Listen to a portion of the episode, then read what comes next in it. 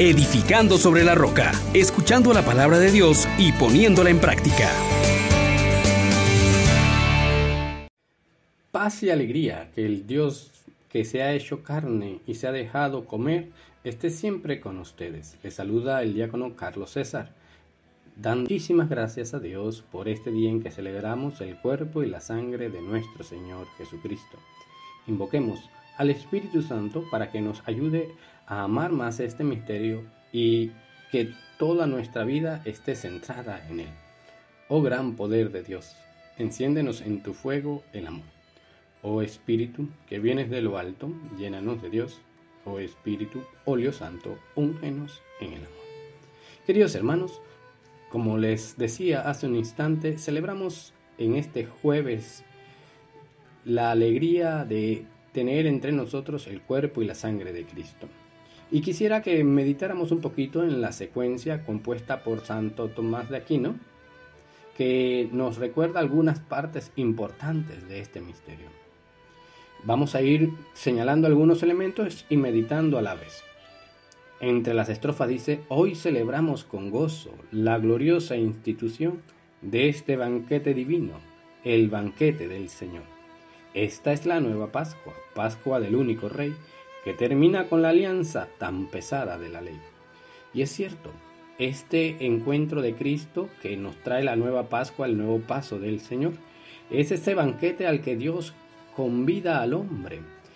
El pan del cielo le da por alimento y es tan maravilloso que a todos da sustento.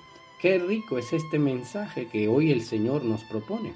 Y por eso yo te invito, hermano, a que no los dispongas tan lejos, porque hoy Dios quiere entrar contigo en un contacto íntimo y especial.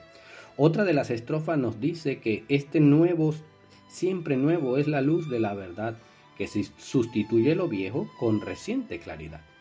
Y es que en la antigüedad se esperaba precisamente ese encuentro con Dios. Y ahora Dios es quien sale a nosotros y nos presenta esta maravilla.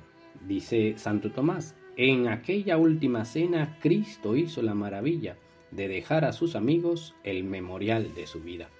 Y es que ahí en la Eucaristía se resumen todos los misterios de nuestra fe.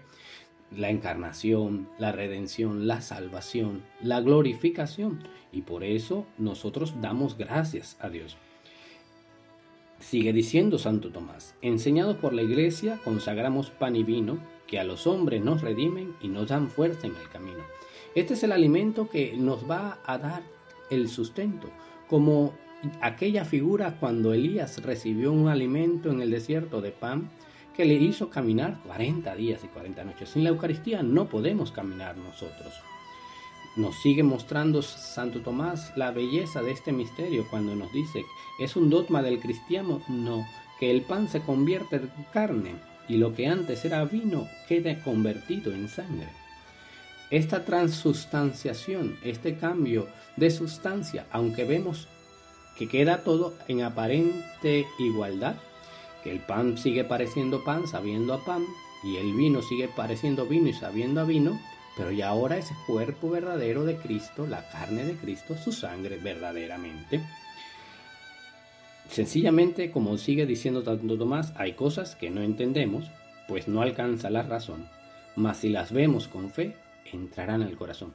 Este es un misterio de fe, un misterio que no es una invención, y para ello Dios ha dejado también en, en varios lugares y en diferentes tiempos milagros eucarísticos, en donde la hostia se convierte en carne y verdaderamente se puede ver, y también en donde muchas veces también en sangre se ha convertido. Por eso, eh, queremos que tú también tomes conciencia, hermanos, que aquí está verdaderamente el Señor. Y quien lo come no lo rompe, no lo parte ni, ni divide. Él es el todo y la parte. Vivo está en quien lo recibe. Él se hace uno con nosotros. Él está vivo en nosotros. Y hermosamente eh, nos da su vida y su estar con nosotros. Pero ten cuidado porque también dice Santo Tomás, lo comen buenos y malos con provecho diferente. No es lo mismo tener vida que ser condenado a muerte. A los malos les da muerte y a los buenos les da vida. ¿Qué efecto tan diferente tiene la misma comida? Así es, hermano. Comer el cuerpo de Cristo, como dice ya San Pablo, es compartir su muerte y resurrección. Pero si lo comemos indignamente, nosotros también nos estamos haciendo reos de nuestra propia condena. Por eso hoy, más que nunca, démosle nuestra adoración, como dice las estrofas finales. Si lo parte, no te apures, solo parte en lo exterior. En el mínimo fragmento entero late el Señor. El pan que del cielo baja es comida de viajero, es un pan para los hijos, no hay que darlo a los perros. Digámosle también nosotros, ten compasión de nosotros, buen pastor, pan verdadero, apaciéntanos y cuídanos y condúcenos al cielo. Todo lo puedes y sabes, pastor de ovejas divino, concédenos en el cielo gozar la herencia contigo. Amén, amén, amén. Bendición del Padre, del Hijo y del Espíritu Santo sobre cada uno de ustedes. Les exhortamos, hermanos, por la misericordia de Dios, que pongan por obra la palabra y no se contenten solo con oírla